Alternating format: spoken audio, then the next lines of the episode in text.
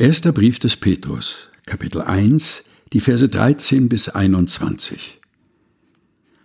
Darum umgürtet eure Lenden und stärkt euren Verstand. Seid nüchtern und setzt eure Hoffnung ganz auf die Gnade, die euch dargeboten wird in der Offenbarung Jesu Christi.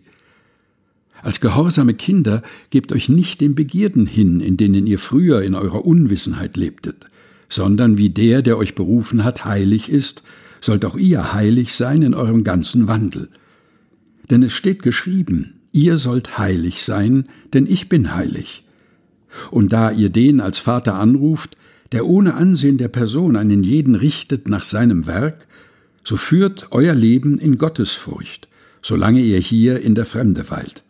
Denn ihr wisst, dass ihr nicht mit vergänglichem Silber oder Gold erlöst seid von eurem nichtigen Wandel nach der Väterweise, sondern mit dem teuren Blut Christi als eines unschuldigen und unbefleckten Lammes.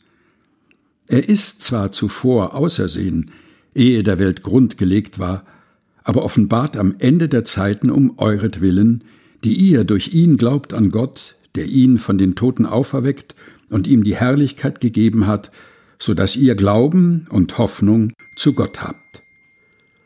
Erster Brief des Petrus, Kapitel 1, Vers 13 bis 21 aus der Lutherbibel von 2017 der Deutschen Bibelgesellschaft. Gelesen von Helga Heinold.